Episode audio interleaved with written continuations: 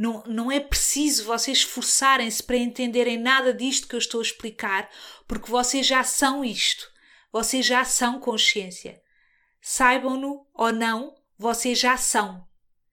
Uh, então, é como há uma história que diz que estão dois peixinhos novinhos a, a nadar no mar e passa um peixe mais velho e diz: Então, como é que esta, estão a, a deleitar-se na água?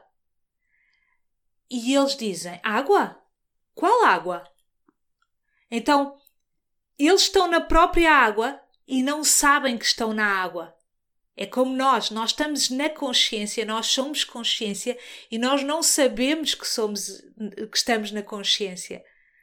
É essa a busca espiritual.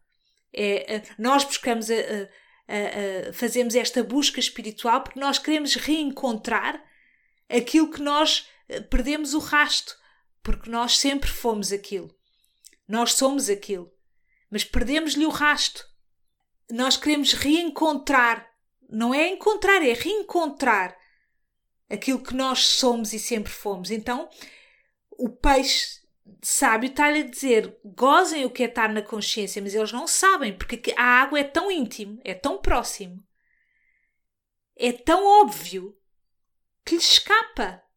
É tão óbvio. Aquilo que vocês são é tão óbvio, é tão quieto, é tão íntimo, é tão aquilo que nós somos que nos escapa.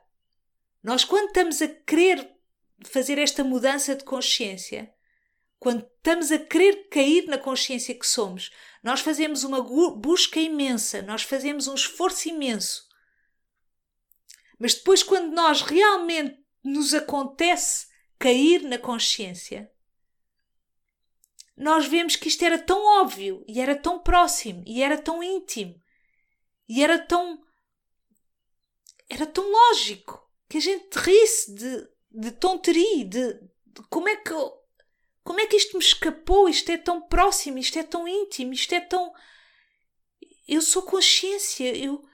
É tão. É que nem dá para explicar bem. Então, os professores de não dualidade o que dizem é não entendam nada, não façam nada, não se esforcem para nada, não queiram saber nada, não puxem mais pelo intelecto.